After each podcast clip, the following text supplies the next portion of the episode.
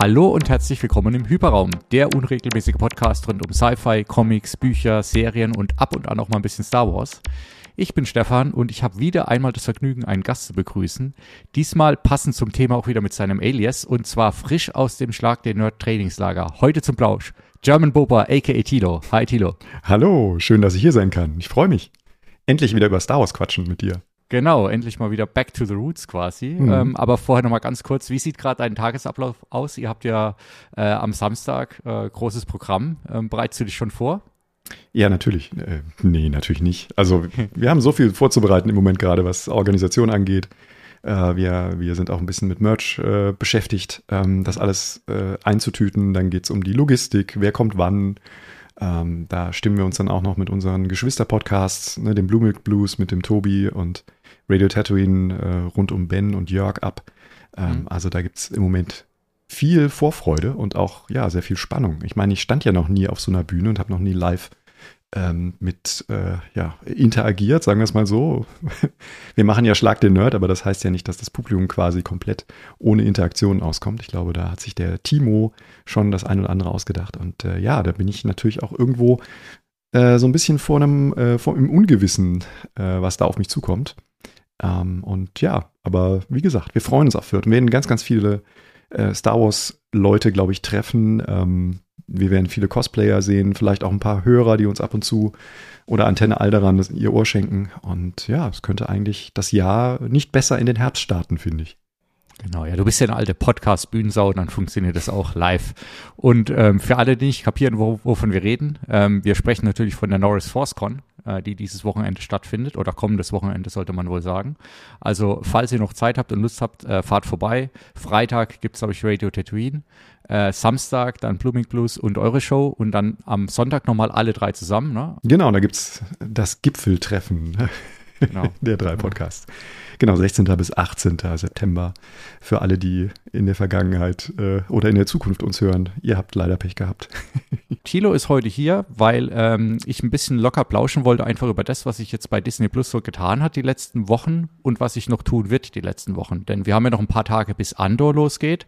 Und in den letzten Tagen hat aber Disney noch mal ein paar Sachen getroppt, unter anderem eben ein 6-Minuten-Special zu Andor, den Special Look.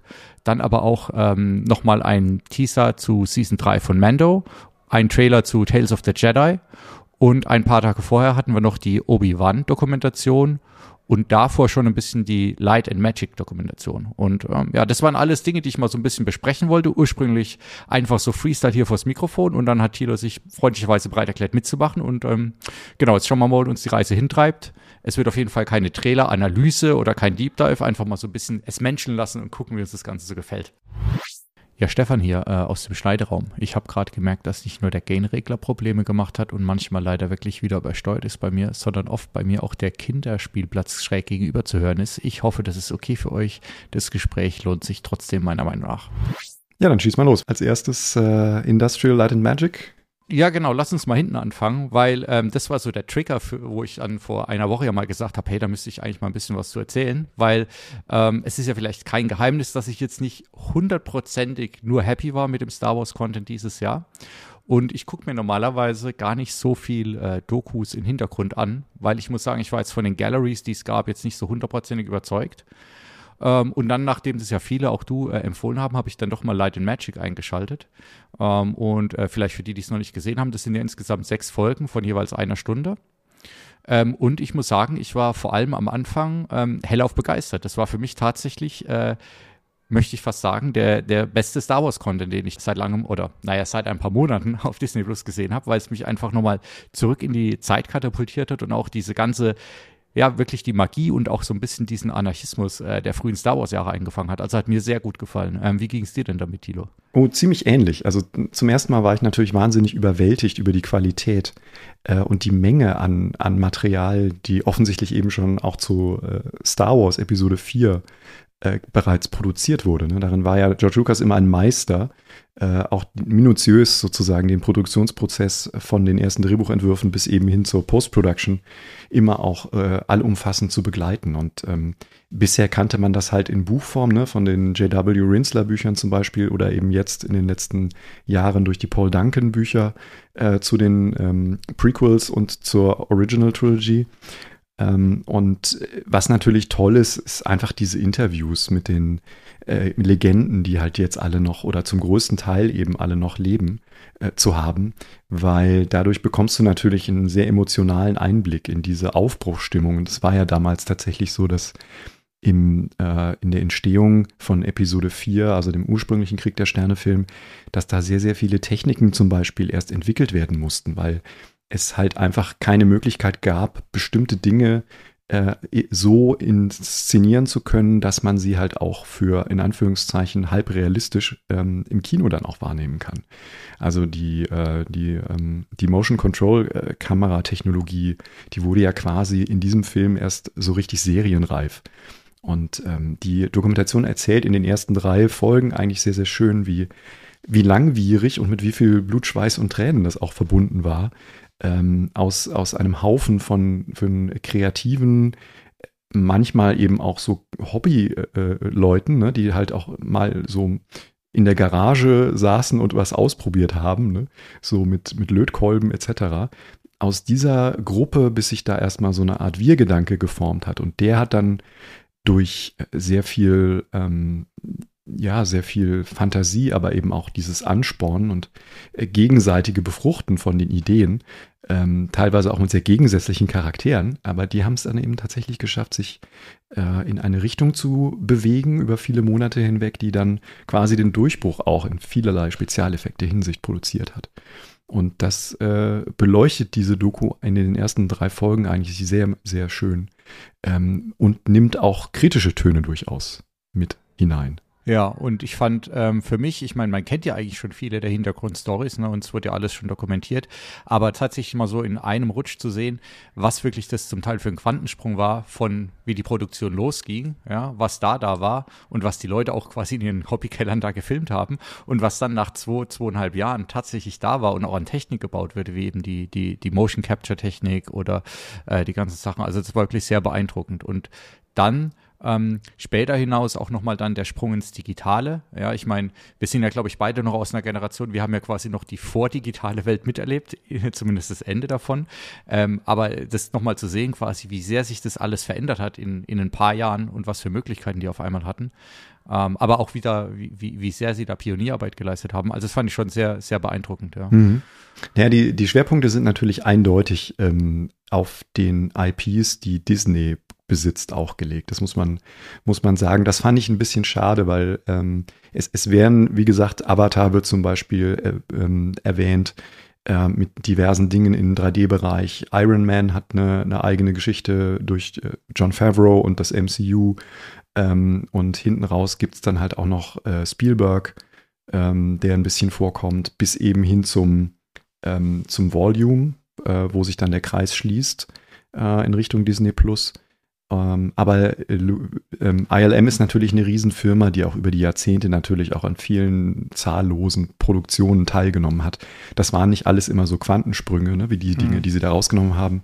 Aber mich stört das halt so ein bisschen, dass da arge Zeitsprünge teilweise auch einfach drin waren. Ähm, so als wäre in der Zwischenzeit nichts, nichts Wichtiges produziert worden. Das stimmt. Und auf der anderen Seite war es dann auch so ein bisschen, äh, ich möchte nicht sagen random, aber ne, dann äh, Willow musste natürlich nochmal auftauchen, weil das auch irgendwann nochmal raus, rausgebracht wird. Und dann, ja, das, also gegen Ende hin verliert so, finde ich, so ein bisschen den Faden, beziehungsweise bleibt manchmal dann auch nicht zu lang äh, dabei. Ich hätte zum Beispiel bei Indiana Jones äh, ich mag die Filme ja wie jeder auch, aber mehr als nur jetzt das schmelzende Gesicht und vielleicht die Bundeslade noch gesehen oder so, das, das kam dann immer so ein bisschen hier was, da was. Ähm, also hinten raus verliert es, finde ich, ein bisschen. Ähm, aber allein für die ersten vier Folgen ähm, lohnt sich das auf jeden Fall. Ja, und auch sehr, sehr nostalgisch ist natürlich immer, wenn man von Phil Tippett ähm, oder Dennis Muren oder sowas die frühen Arbeiten aus ihrer Jugend sieht. Also die haben tatsächlich eben auch ihre Schatzkiste äh, geöffnet und unterm Bett gekramt und dann halt so alte 8 mm oder 16 mm Filme, die sie eben als Kinder oder frühe Jugendliche äh, produziert haben, ähm, äh, quasi das erste Mal das Licht der Öffentlichkeit erblicken lassen. Und, ähm, und sowas hat natürlich eine wunderbare persönliche Note. Ähm, und das, mhm. das, äh, ja, das macht schon Freude. Also jeder, der irgendwas mit Behind-the-Scenes-Material anfangen kann oder den Entstehungen von Effekten oder sowas oder einfach nur über die Geschichte von ILM was erfahren möchte, dem sei das wärmstens empfohlen. Und ein letzter Gedanke noch, ich finde, man, man merkt auch bei George, weil ähm, man, man spottet ja immer so ein bisschen ne, über, äh, was er dann mit den ganzen OT-Überarbeitungen gemacht hat und stellenweise vielleicht auch, was bei den Prequels nicht so funktioniert hat. Aber da sieht man tatsächlich schon ganz am Anfang von Star Wars oder quasi mit dem ersten Release, dass wie unzufrieden er eigentlich trotzdem mit den Möglichkeiten war, die er hatte und dass es äh, wirklich für ihn eigentlich nur ein Zwischenschritt war zwischen dem, was er eigentlich machen wollte und was er machen konnte. Ähm, und das erklärt natürlich dann auch noch mal ein bisschen mehr, wie er dann in dem Moment, in dem er konnte, äh, quasi dann all in gegangen ist. Ähm, und er, er droppt ja, glaube ich, auch in jedem zweiten Satz, dass er eben Digital Film quasi pioniert hat. Ähm, also das ist wirklich was, was ihm ja auch extrem am Herzen liegt und erklärt, glaube ich, wirklich so ein bisschen, wieso er sich dann immer wieder dran verkünstelt hat. Ja. Das ist schon spannend. Ich meine, er, er, bezeichnet sich ja auch selber immer als digitaler Filmemacher. Also die gerade diese, diese brech, bahnbrechenden Jahre um die Prequels herum, die sind ihm halt, äh, glaube ich, auch viel, viel wichtiger fast noch als der ganze Rummel wegen Star Wars. Ähm, weswegen er halt in, in Erinnerung bleiben will. Und das, ähm, das hat halt die Filmbranche äh, nachhaltig revolutioniert und auch ähm, seine Ansprüche sozusagen, äh, die, ähm, ich glaube, Episode 2 war das halt nur digital äh, nach Möglichkeit nur noch rauszubringen ähm, und mehr äh, oder weniger analoge Kopien davon überhaupt im Umlauf zu haben, zwangen viele Kinos dann wirklich auch zur Umrüstung. Und zum damaligen Zeitpunkt waren diese Projektoren ja noch wahnsinnig teuer. Also das ist ja nicht einfach nur eine Investition von ein paar tausend Euro, sondern da sprechen wir dann wirklich von Hunderttausenden von Euros. Und das ist halt besonders für, für kleine Kinos oder mittelgroße Kinos. Ähm, Anfang der äh, Jahrtausendwende war das schon äh, ein Risiko. Ähm, ne, weil die Gewinne, die man mit, mit Filmen macht, die sind ja doch vergleichsweise verhalten und das meiste wird ja immer nur durch äh, die Cola und die Nachos äh, dann eingenommen, ähm, weil darin ist Disney ja auch Meister. Ähm, sehr, sehr hohe Prozentanteile, insbesondere bei den MCU oder den Star Wars-Filmen, in den ersten Wochen ja direkt zurück an Disney fließen. Äh, höher als bei allen anderen Produktionen, was ja auch bisweilen dann Proteste hier und da von Kinobetreibern noch ausgelöst hat. Ähm, also da muss man immer schon sehen, die Maus weiß auch genau, wo der Käse liegt.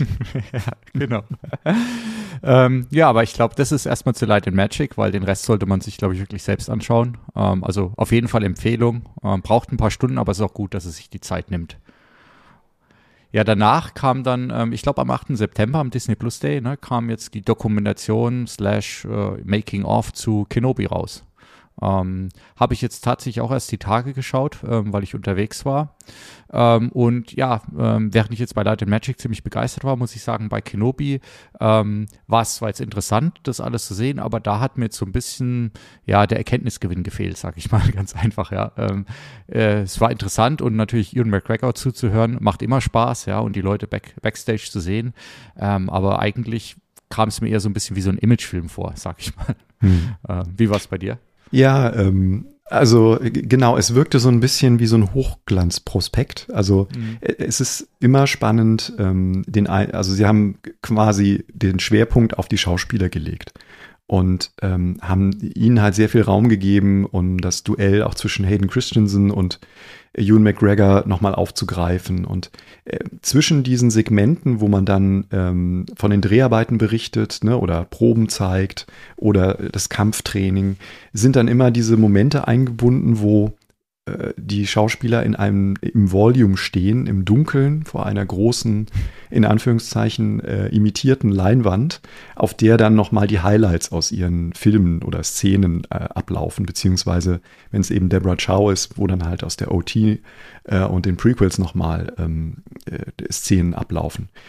Und naja, das ist halt so ein bisschen äh, wir zeigen das Volume und wir halten es die ganze Zeit präsent, weil es gibt auch immer wieder so Übergänge, wo Ewan McGregor dann einfach durch das Volume läuft, mhm. wo man dann halt so denken soll, ja, er steht jetzt in der Wüste auf Tatooine und blickt in die Ferne, aber halt eben nicht als Kenobi, sondern eben als Ewan McGregor.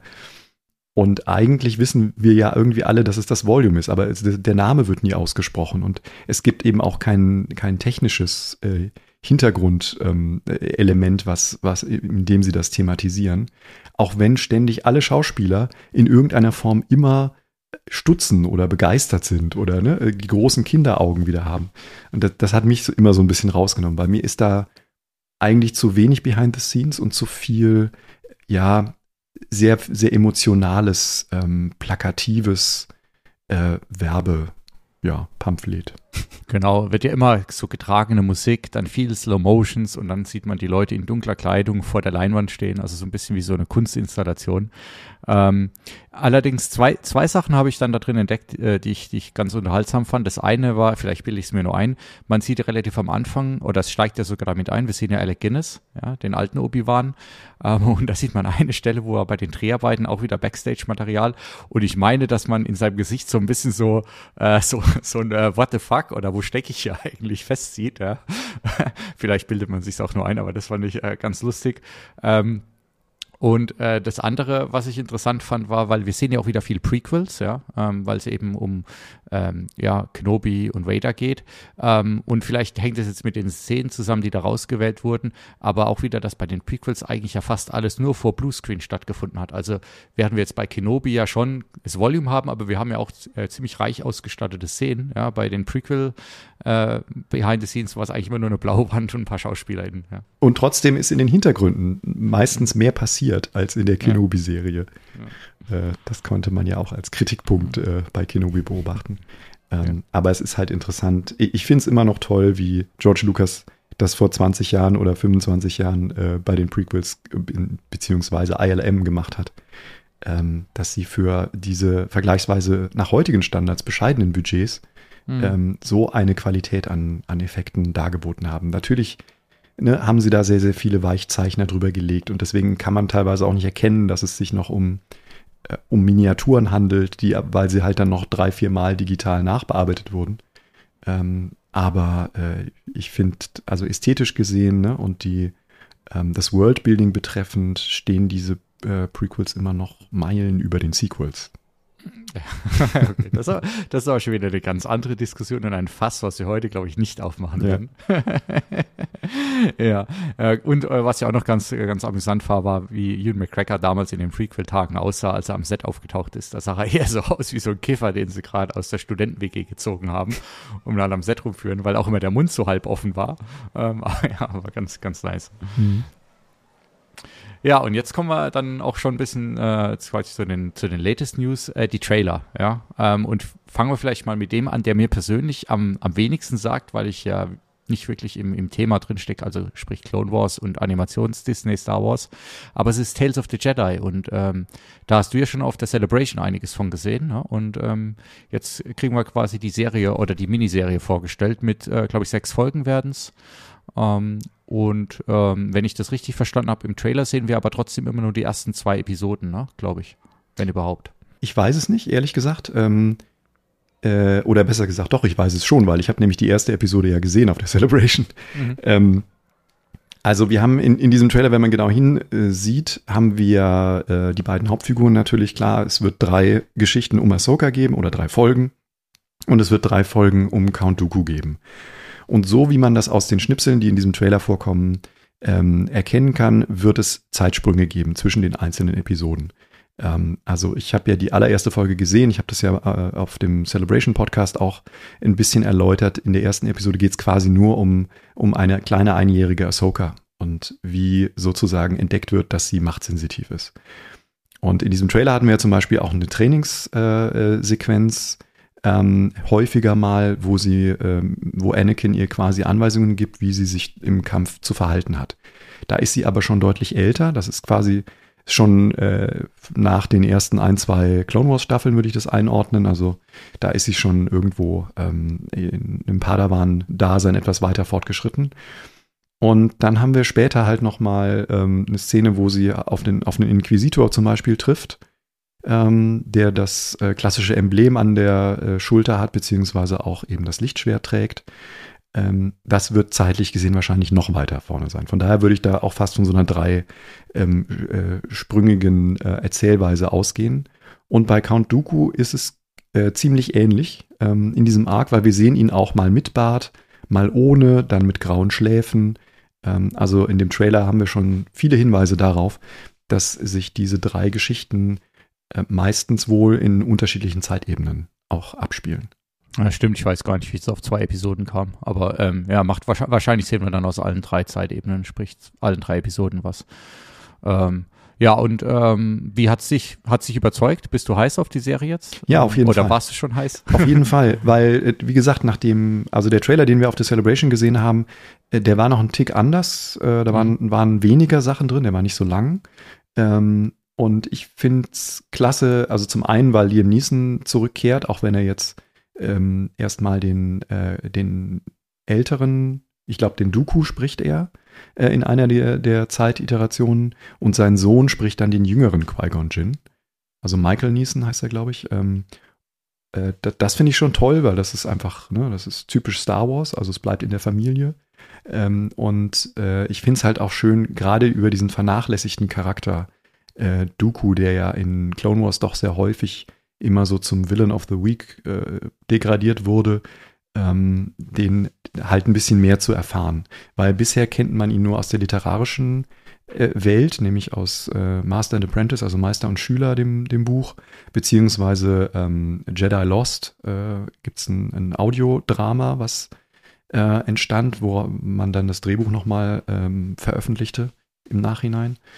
Uh, und das ist eine ultra spannende Geschichte, wie er vom Jedi uh, zum Sith wird. Ich glaube, da, da kann man sehr, sehr viel lernen. Und wenn ich mich an das Gespräch von, äh, von Dave Filoni auf der äh, Celebration erinnere, dann ist es auch so, dass diese Folgen um äh, Count Dooku sehr düster sind. Also da können wir nicht erwarten, äh, dass wir am Ende dieser 25 bis 30 Minuten immer ein Happy End haben und äh, optimistisch in die Galaxis gucken. Also da wird wahrscheinlich das ein oder andere Traurige auch passieren. Ich weiß gar nicht warum, aber ich hatte vor meinem geistigen Auge die ganze Zeit, dass, dass die, äh, die, die Serie eher so im Animation, äh, nicht im Animationsstil, sondern immer im Zeichenstil umgesetzt wird.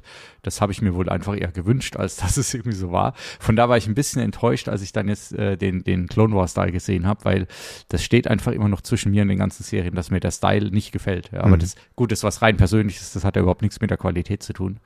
Ähm, vielleicht werde ich da trotzdem mal einsteigen dann. Ja. Mach es. Ich kann es nur allen empfehlen. Also versucht es. Das, irgendwann ist man angefixt und ähm, wenn man einen Charakter findet, den man mag, äh, und für viele Leute war das halt immer Ahsoka bei Clone Wars, ähm, die am Anfang ein bisschen nervig ist und ne, da klar, da ist auch noch ein bisschen mehr dieser Kiddie-Faktor dabei.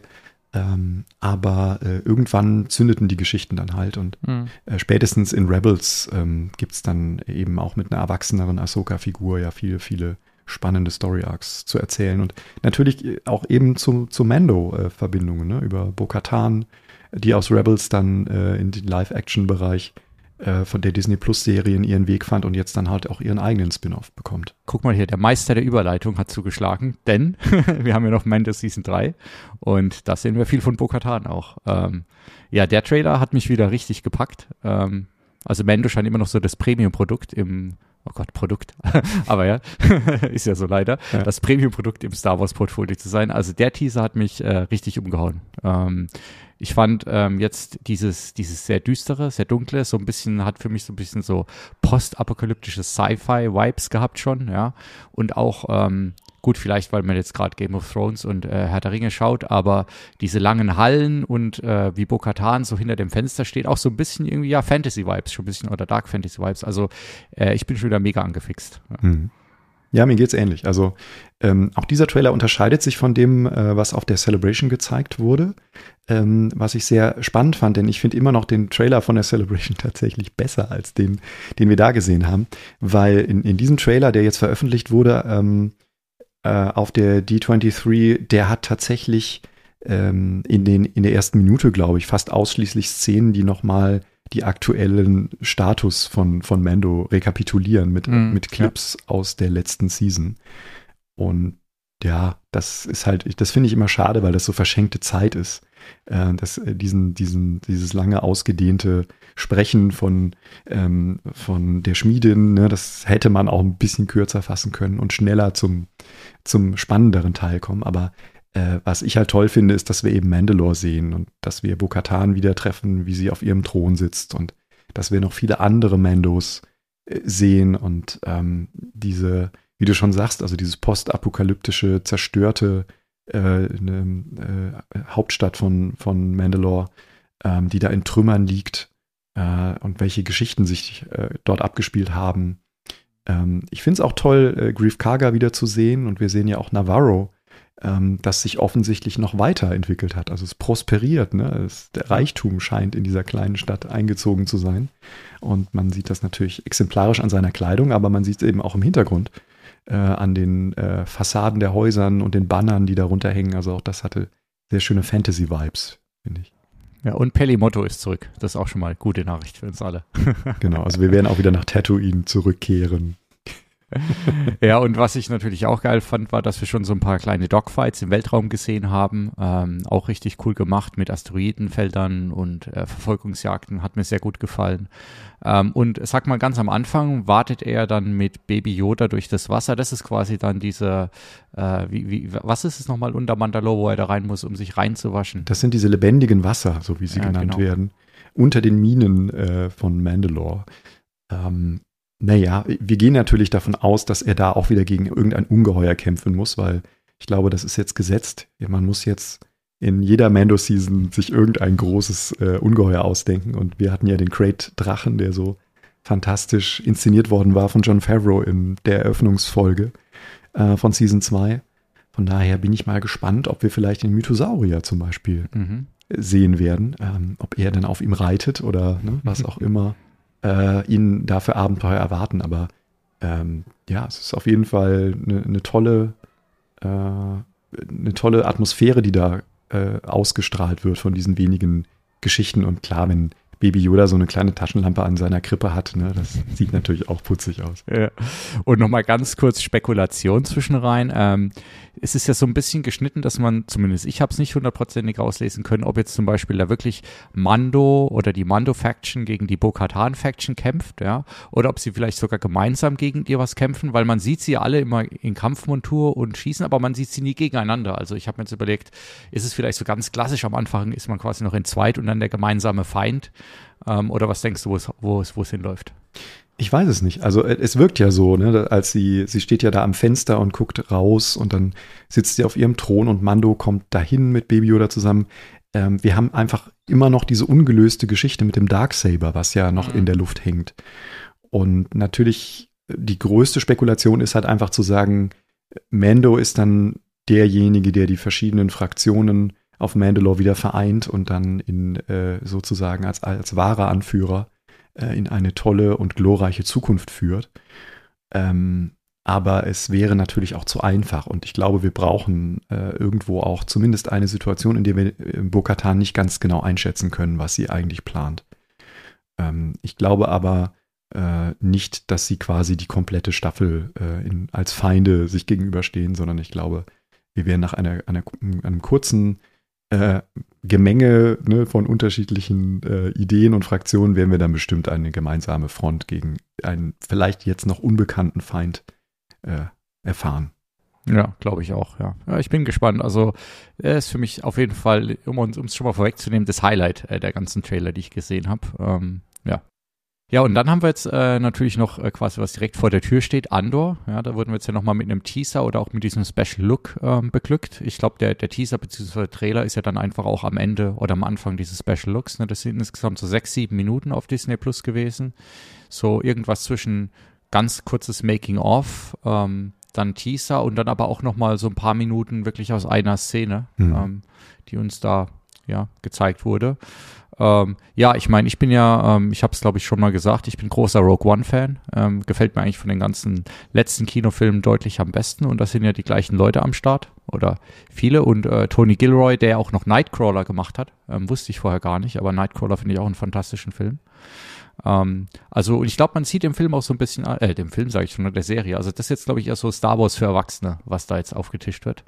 Ähm, hat mir auf jeden Fall schon mal sehr gut gefallen, aber ich muss sagen, ich bin noch nicht so hundertprozentig überzeugt, ähm, wie es alles für mich passt am Schluss. Ähm, ja.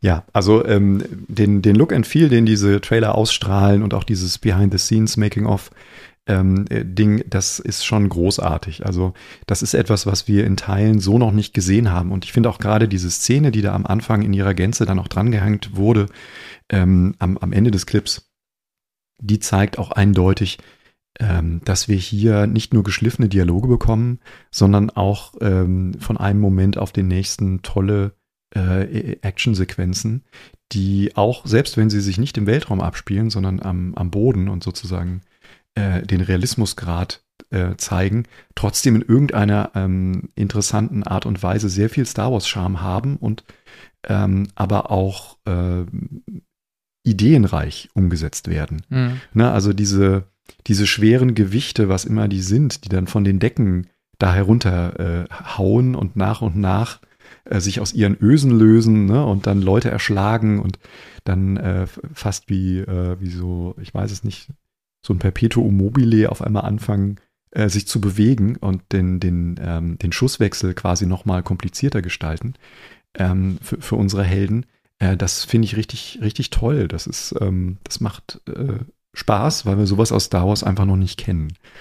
Und da merkt man dann auch, äh, wie, wie ideenreich man tatsächlich Action auch inszenieren kann. Ja, ich finde die Szene auf der einen Seite cool, ähm, weil sie eben genau das noch auf so einem kleinen Raum irgendwie auf einmal so diese Elemente reinbringt und es auch sehr physisch wird dadurch, ne, weil die Dinger die ganze Zeit runterfallen und man sich umrollen.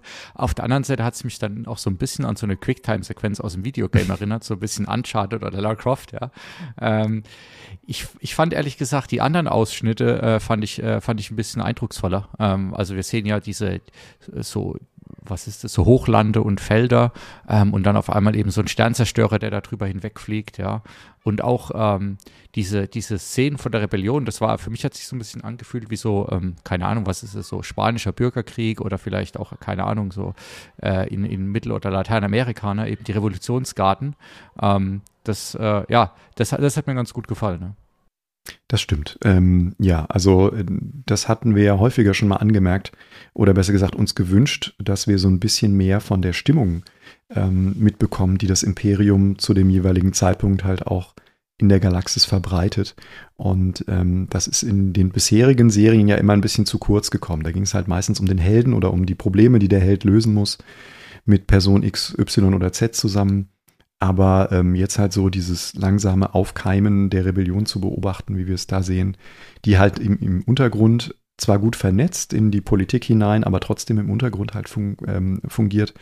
Äh, das äh, ist ein super spannendes und interessantes Thema. Und wenn es dann eben noch darum geht, ähm, die Charakterentwicklung von Endor zu begleiten, zu der Figur, die dann am Ende des Tages eben auch bereit ist, ihr eigenes Leben für die Sache zu opfern in Rogue One. Ähm, ich glaube, das ist ein, ein sehr, sehr äh, eine tolle Prämisse. Ähm, auch wenn man natürlich von vornherein weiß, dass sie nicht sterben kann, die Figur, ne? und deswegen mhm. die Stakes halt auch irgendwo nicht ganz so hoch sind, wie man das vielleicht gerne hätte. Aber ähm, ich, wie gesagt, für mich ist es auch das spannendste Projekt, was uns äh, in den nächsten Monaten noch erwartet, weil wir wissen ja noch nicht mal, wann Ahsoka zum Beispiel anläuft nächstes Jahr.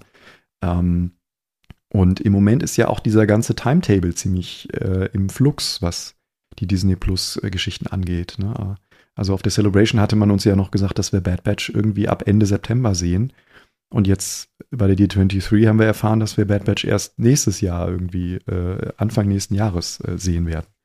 Ähm, also das sind alles so Dinge, die offensichtlich bei Disney so ein bisschen äh, konträr laufen, wo man nie so genau weiß, äh, woran man ist. Und ähm, das macht es für uns Fans natürlich auch immer so ein bisschen schwierig, ähm, weil man natürlich dann auch genau weiß, okay, also die Synergieeffekte zwischen den Serien, die können nicht so groß sein, was die Charaktere jetzt betrifft, aber trotzdem freut man sich natürlich auf die Sachen. Und wenn dann so kurz vorher ähm, bekannt gegeben wird, wie eben auch bei Endor, dass sich die Serie um drei Wochen nach hinten verschiebt, und naja, im Nachhinein kann man jetzt sagen, gut, das hat mit, Rings of Power zu tun und das hat mit, ähm, mit dem äh, House of the Dragon zu tun, auf der anderen Seite, äh, dass man da nicht zwischen die Fronten geraten wollte und ähm, ne, das Interesse sich dann sozusagen auch ein bisschen aufspart für Endor. Auf der anderen Seite ist es so, ähm, dass die Show meiner Ansicht nach zu wenig auch für den Casual-Fan äh, bisher promoted wurde. Ne, weil wir Fans, wir gucken das ja sowieso, weil wir sind Star Wars-Fans und ne, wir sind Nerds ohne Ende und sind da auch so ganz tief drin. Aber die, ähm, die Leute, die ja bei dem Abo gehalten werden sollen mit Hilfe von so einer Serie, das sind ja dann doch eher so die Casuals, die dann sagen, naja, ich abonniere vielleicht dann doch nur sechs Monate im Jahr, weil man halt einfach nicht äh, ständig äh, das Abo bezahlen möchte. Ähm, und äh, guckt dann, binge dann quasi immer nur eine Season durch. Ja, aber ähm, wie gesagt, ich glaube, die Werbetrommel für Endor, äh, naja, die könnte man zumindest hier in Europa noch ein bisschen besser begleiten. Ja, das stimmt. Ja, ich glaube auch wirklich, dass die, Ziel, die, die Serie vielleicht wirklich so ein kleines Zielgruppenproblem einfach hat, ja, weil ähm, dadurch, dass zumindest jetzt aus dem Trailer habe ich so das Gefühl, dass diese ganz klassischen Star Wars-Elemente, also meine Lieblingsfrage, wo sind da immer die Aliens, ja, das, das fehlt wieder, sondern es ist jetzt einfach quasi halt, ja, ähm, ganz normale Science Fiction ne, im leichten Star Wars Setting, dann ist wieder die Frage, wen holt man damit wirklich noch ab? Oder nicht noch, man holt schon Leute damit ab, das ist schon klar, ja, aber ähm, irgendwie fehlt da so ein bisschen ganz leichtes Profil und dann natürlich mit drei Folgen an einem Abend einzusteigen, ist auch eine Ansage, ja, das, die Zeit muss man sich erstmal nehmen, ja. da erschwert man auch wieder den Einstieg, glaube ich, für die Leute, die es nicht unbedingt wollen.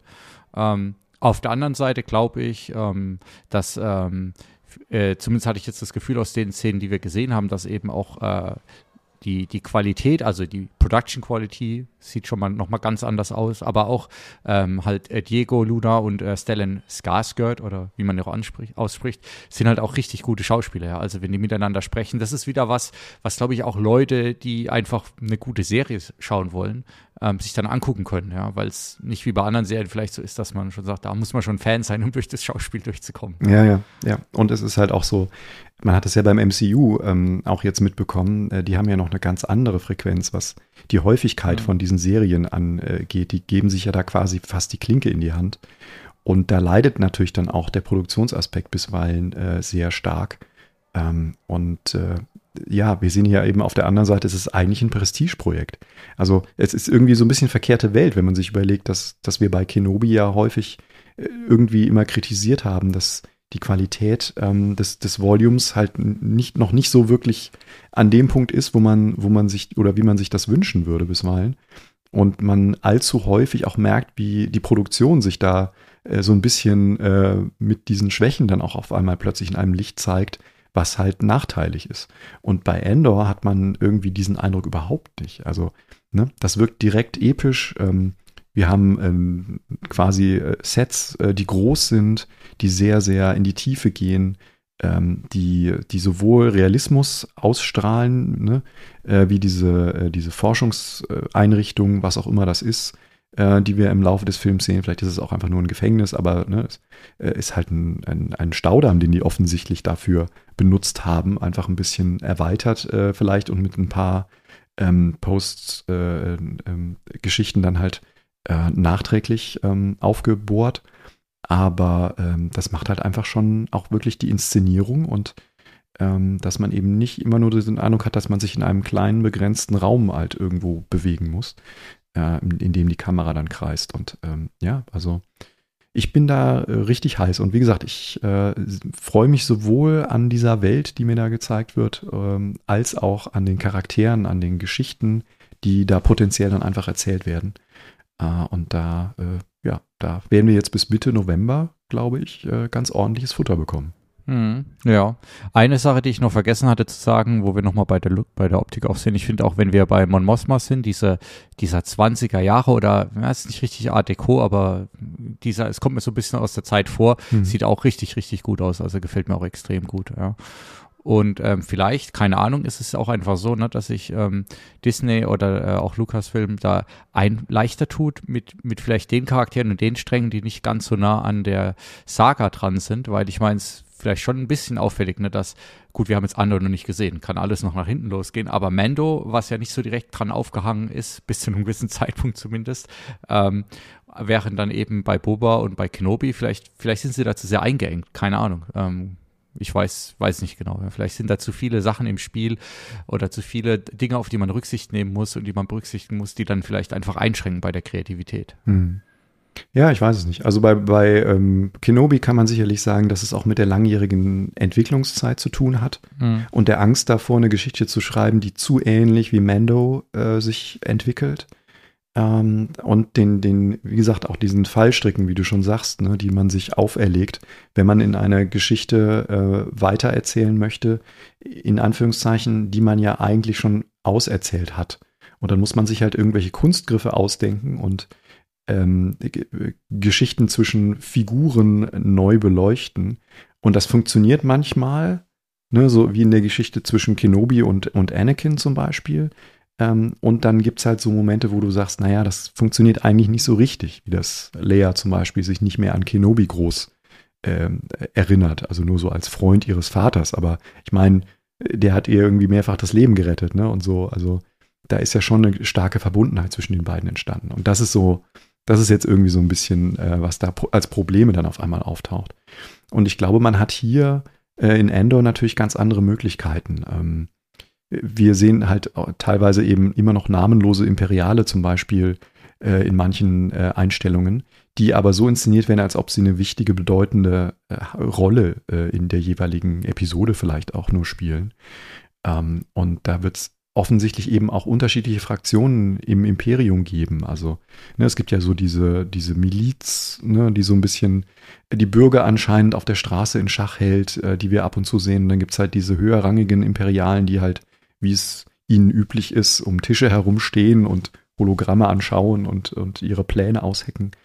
Ähm, und ja, und dann haben wir halt dieses doppelte Spiel sozusagen äh, von Stellan Skarsgård auf der anderen Seite, der ja anscheinend ein, ein einflussreicher äh, Politiker oder ich, ich habe auch irgendwo mal gelesen, vielleicht Kunstsammler ist, äh, der also äh, große Verbindungen irgendwie hat in, in den imperialen Rat und auf der anderen Seite ist er aber halt eben auch undercover unterwegs und requiriert ähm, halt Kämpfer für die Befreiung. Also da ähm, habe ich jetzt schon tausend Ideen, wie man da Geschichten äh, strukturieren könnte. Was komisch ist, dass er bei IMDb ist er nur für eine Episode gecredited. Aber vielleicht ist es einfach nur, äh, keine Ahnung, Fake, um einen zu verwirren. Wer weiß. Kann, kann ich mir eigentlich fast nicht vorstellen. Ja. Ja, aber ähm, also ich bin auf jeden Fall auch heiß auf Andor. Das Einzige, weil, warum ich vorhin gesagt habe, dass es nicht so, ähm, also im Ranking wäre Mando vorne dran, weil ich vermisse wirklich jetzt bei Andor so ein bisschen das, das ganz klassische Star Wars-Feeling, was wir zum Beispiel meiner Meinung nach bei Boba wieder mehr hatten. Ja, also habe es ja vorhin gesagt, ja, wo, wo sind da die Aliens? Also für mich ist das jetzt zu sehr eben dann am klassischen düsteren Sci-Fi, ja, wo dann so ein bisschen das, das Fantastische fehlt. Ja, ich meine, ich habe vorhin gesagt, Rogue One ist einer meiner Lieblingsfilme, da gibt es es eigentlich auch quasi nicht, ja. Das ist, äh, aber ich würde es mir eigentlich wünschen, dass da noch ein bisschen mehr so auftaucht. Ja. Wir werden ja auf jeden Fall Saw Gerrera auch wieder treffen. Und er hat ja unter seinen Männern auch den ein oder anderen Alien, den wir aus Rogue One kennen. Also äh, Two-Tubes heißt der eine, glaube ich, und der andere heißt Morov. Ähm, also da, äh, da wird es bestimmt auch wieder ein freudiges Wiedersehen geben. Äh, und da, äh, glaube ich, warten noch ein paar Überraschungen auf uns. Und ich könnt, kann mir auch nicht vorstellen, dass sie sich komplett äh, aus diesem Alien-Element auch raushalten. Ähm, denn, naja, wir wissen ja, dass das Imperium eher äh, nicht so viel mit äh, nichtmenschlichen äh, Leuten zu tun haben möchte. deswegen sind diese hohen Positionen ja auch alle immer nur mit Humanoiden in irgendeiner Form besetzt. Ähm, und äh, das ist sicherlich auch ein interessantes Thema. Und ich glaube, Tony Gilroy, also jeder, der seine anderen Filme mal gesehen hat, also Michael Collins zum Beispiel ist auch ein ganz hervorragender Justiz-Thriller äh, mit äh, George Clooney in der Hauptrolle. Ähm, da geht es quasi auch um solche Grauzonen äh, im, äh, im öffentlichen Leben. Und so ein sensibler äh, Filmemacher, ich glaube, der wird auch dieses Thema mit Sicherheit in der Serie verarbeiten. Ja, Tilo, ich freue mich auf jeden Fall auf alles, was uns jetzt Star Wars technisch noch geboten wird in diesem Herbst. Ähm, es gibt ja sowieso ohne Ende Serien, die wir gerade gucken müssen bzw. wollen. Ne? Äh, die ganzen Fantasy-Sachen, wir haben ja noch Galactica am Laufen. Aber dass es jetzt endlich mit Star Wars weitergeht, äh, freut mich und dass wir dann äh, da wieder viel zu schauen und zu erzählen haben. Ähm, ich hoffe, bei dir sieht es genauso aus. Na klar, na klar. Also sobald die, die Norris ForceCon vorbei ist und äh, äh, dann es ja auch wirklich auf die Reise. Und wie du schon gesagt hast, drei Episoden als Startschuss, das ist schon mal eine, eine krasse Ansage. Also das sind ungefähr zwei Stunden, äh, die wir da genießen können ähm, ab dem 21. September. Und dann halt bis, äh, ja, bis zum 23. November. Ich glaube, da ist dann die letzte Folge. Also, ähm, ja, da erwartet uns sehr, sehr viel Star Wars Goodness. Und äh, wie gesagt, ähm, guckt ruhig mal die anderen Filme von Tony Gilroy auch an. Vielleicht erkennt man das ein oder andere an seiner Handschrift wieder. Äh, und ähm, es lohnt sich eigentlich immer. Wen haben wir denn da noch? Also wir haben Nightcrawler, Michael Clayton und dann Duplicity oder Duplicity, okay.